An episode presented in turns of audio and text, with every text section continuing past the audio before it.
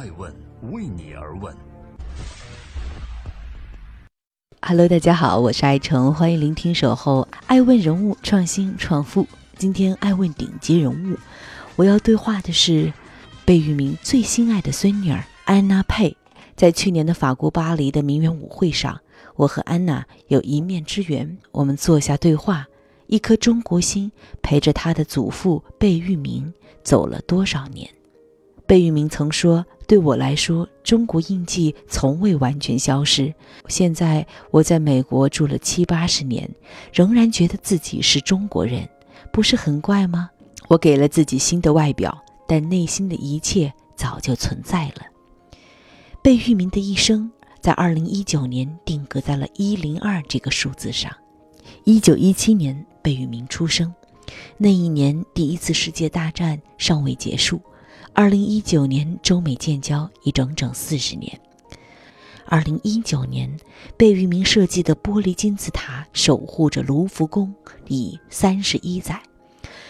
一百零二年是一个世纪的长度，一百零二年却也还不足以承载贝聿铭的出凡入圣。听多了一代建筑大师的传奇人生故事，我们也会好奇，生活中的贝聿铭是个怎样的人？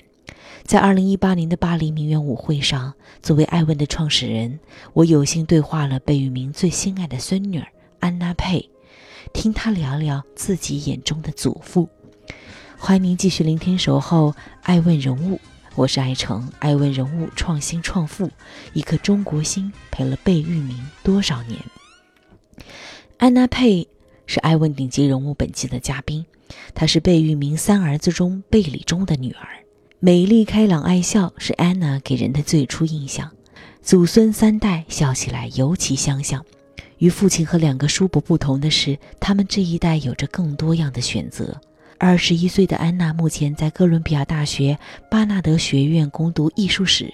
她梦想有一天能进行一次考古挖掘，也希望能够从事教学，并通过艺术和文化传播包容精神。他热爱自己所经历的一切，也有着自己的固执和坚持。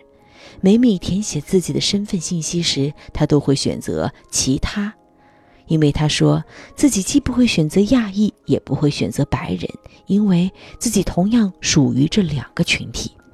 从小在纽约长大的安娜在采访中透露，虽然她是个彻头彻尾的西方人，但她仍然觉得要回到父亲的怀抱，而父亲呢，也要回到他父亲的怀抱。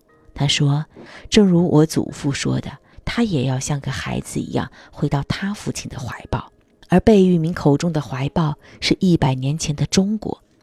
一九一七年，贝聿铭出生在中国苏州的一个富裕家庭。根据吴中贝氏家谱记载，从明代中叶起，贝家就定居于苏州。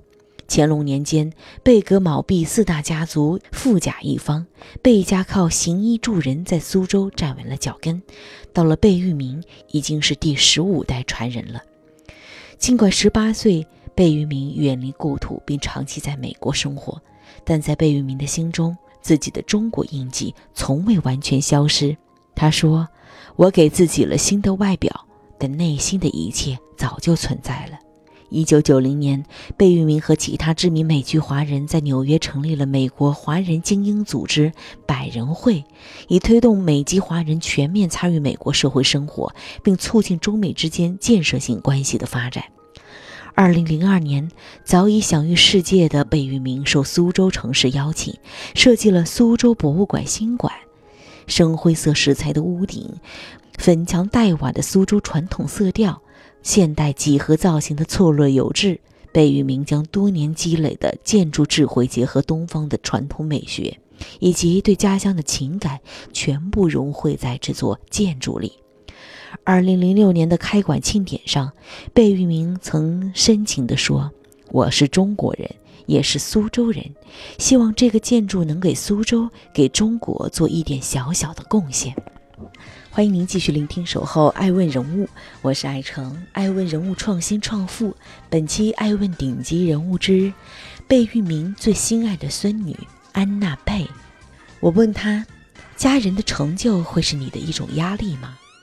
每当被问及是哪里人时，安娜的祖父贝聿铭总是回答说：“我来自中国苏州。”于是他给自己三个儿子都取名含有“忠”这个字，三个儿子分别叫贝定中、贝建中和贝理中。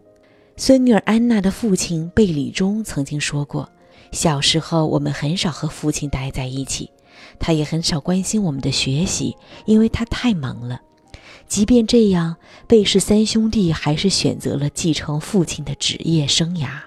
贝定中是城市规划师，贝建中本科学了物理，研究生时转学了建筑，贝理中在哈佛大学念的是设计。”一九七六年，贝理中大学毕业，进入了贝聿铭的建筑事务所工作。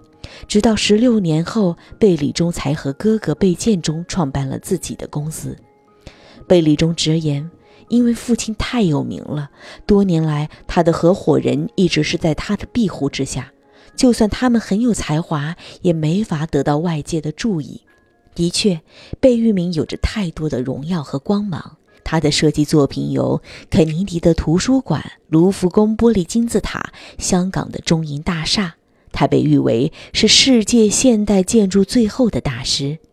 英国建筑师戴维·阿德加耶曾经这样评价说：“在我开始研究建筑的时候，贝聿铭已经是巨人中的巨人了。”最初，父亲的成就让儿子贝里中觉得是种负担。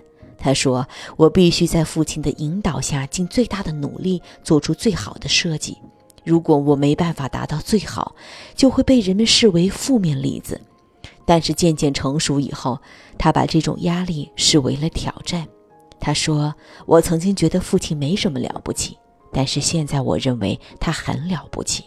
父亲的成就给了我很大的压力，但这样的压力，他给我提供了衡量自己成绩优劣的样板。’”可能我永远成不了他，但有这样的父亲是好事。孙女儿安娜佩也面临着同样的问题，不过与父亲感受到的压力不同，她的答案来得更有些年轻人的态度。她说：“我不会因为家人的成就感到压力，因为我知道我也非常努力，我也非常优秀。”二十一岁的安娜从小痴迷于艺术史和手工艺品。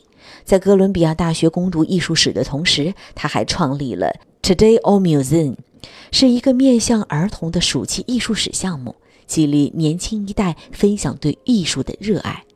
安娜说：“从小到大，家人对我的要求和期待都非常高，家人对我的教导也是让我真心渴望和家人在一起，尤其是和我的祖父在一起。”提到爷爷贝聿铭，安娜的脸上满是笑容。她说：“爷爷对她唯一的期望就是快乐，只要他有愿意为之奋斗和投入的事情，他就心满意足了。”贝理中也曾经在接受采访时表示，尽管父亲对人要求很高，但他从不强迫别人非要完成他的任务。他说：“我的父亲贝聿铭希望你尽全力，希望你学到东西，希望你小心谨慎。”希望你知道怎样才能有好的设计，但是他不会强迫别人一定要照他的意思完成任务。对小时候的安娜来讲，她不过就是那个每逢周末和祖父一起吃饭的小女孩。如今，凭借着对灵感和卓越的追求，成为了巴黎名媛舞会的一员。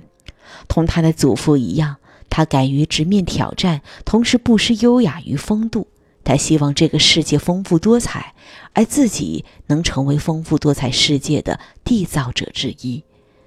感谢您收听这一期的《爱问顶级人物之安娜佩》，以此来缅怀贝聿铭先生。感谢所有为这个世界带来精彩的人，也愿贝聿铭先生在天堂永安。爱问是我们看商业世界最真实的眼睛，记录时代人物。传播创新精神，探索创富法则。